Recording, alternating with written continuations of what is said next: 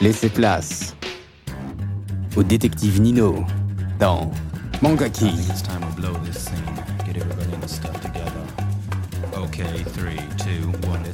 Des analyses critiques de manga et animés.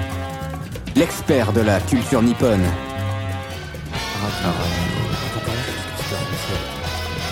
La légende dit qu'il ne lit jamais les sous-titres. Mais il comprend tout et voit tout.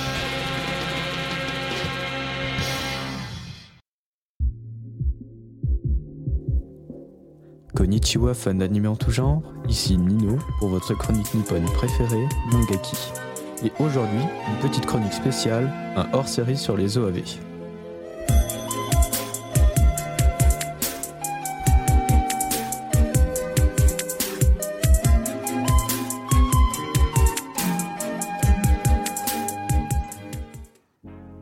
Alors tout d'abord, qu'est-ce qu'une OAV Une OAV, ou OVA, Original Video Animation, se présente en majorité sous la forme d'un épisode d'animé bonus destiné à mettre en avant l'exploitation vidéo d'une série.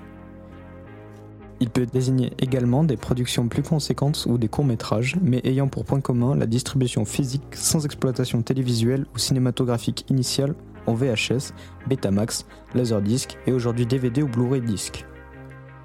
En gros, c'est une adaptation qui a pour but de promouvoir une série manga ou autre afin de la faire connaître et le plus souvent vendre des figurines, produits dérivés, etc.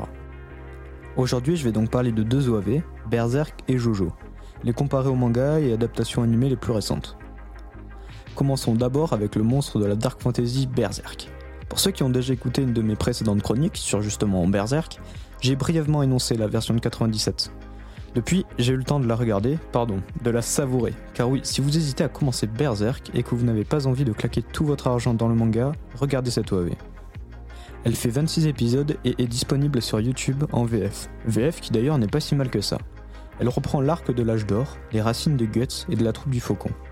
L'histoire est plutôt respectée, le studio n'a pas pris de liberté, et je pense que c'est mieux ainsi. Malgré l'oubli de quelques passages, comme la troupe du Molosse Noir, qui, à mon sens, m'a semblé plutôt importante dans le manga. Mais plutôt, je vous dis qu'elle est idéale pour commencer l'œuvre. Car en effet, elle se finit en plein milieu de l'éclipse. J'ai trouvé ça personnellement horrible que l'OAV s'arrête à ce moment-là, où le suspense est insoutenable. L'animation est propre, je n'ai pas remarqué de passage un peu dégueu ou mal animé. Le studio reprend juste quelques techniques de cette époque, comme le recyclage de certains plans ou passage de l'OAV.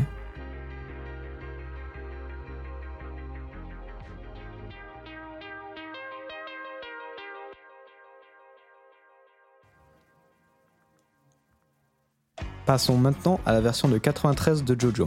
En tant que Jojo fan, je ne me suis pas senti offensé par cette version. En effet, là aussi l'adaptation prend la liberté de sauter deux arcs pour nous amener directement à l'arc Stardust Crusader. Ce choix a été fait à mon avis pour présenter la partie avec le plus d'action et de baston, pour captiver le public de l'époque. Le studio prend quand même le soin de nous mettre un flashback nous montrant le début de la série, avec le premier Jojo ainsi que son conflit contre Dio. Là aussi, l'intégralité de l'OAV est disponible sur YouTube en VF. Et ah là là, la VF. Bien qu'une version japonaise existe, médiocre selon moi, je vous en supplie, regardez Jojo en VF. Elle est nanardesque. C'est tellement ridicule que ça en devient drôle. Ce qui n'est pas du tout le but de base. Je vais vous mettre quelques extraits de la VF d'un personnage, vous allez comprendre. Je m'appelle Jean-Pierre Polnareff. Cet endroit n'est donc peuplé que de miséreux et de mendiants ou quoi? Messieurs, vous me gonflez, je vais aux chiottes. À part cela, j'ai l'impression que trois studios se sont relayés pour la réalisation. En effet, prenez une image de Jotaro lors du premier épisode, l'une lorsqu'il est en Égypte, et finalement une contre Dio. Il change de visage, pareil pour les autres personnages. L'animation, là aussi, est satisfaisante à mon goût. Pour conclure, est-ce utile de regarder cette version? Pas nécessairement. La version la plus récente me semble la meilleure. Je pense que regarder la version serait juste un plus pour les fans. Voilà pour ce petit hors-série, en espérant qu'il vous a plu. C'était Nino pour Mangeki. Sayonara.